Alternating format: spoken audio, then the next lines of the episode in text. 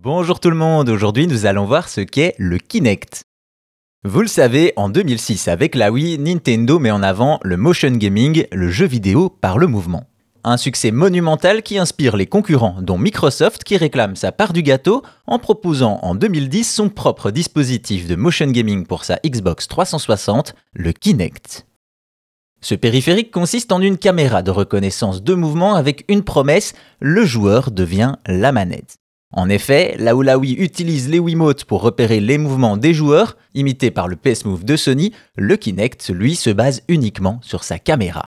Ce n'est pas tout puisqu'en plus de capteurs de mouvement, l'accessoire embarque de la reconnaissance faciale et vocale, ce qui permet de contrôler la console à distance grâce à la voix.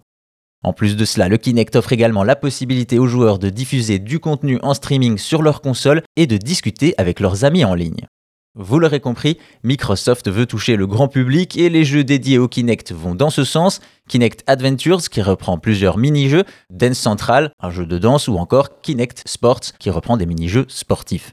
Malheureusement, le Kinect n'est pas exempt de défauts. Déjà, il nécessite un espace assez grand pour être utilisé correctement, il connaît des problèmes de latence et peine parfois à détecter les mouvements des joueurs, sans compter son prix assez élevé comparé à d'autres accessoires de jeu.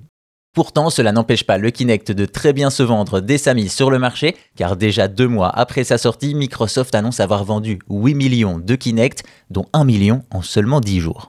Cela fait même rentrer l'accessoire au livre Guinness des records en tant qu'accessoire high-tech le plus vendu dans un court laps de temps.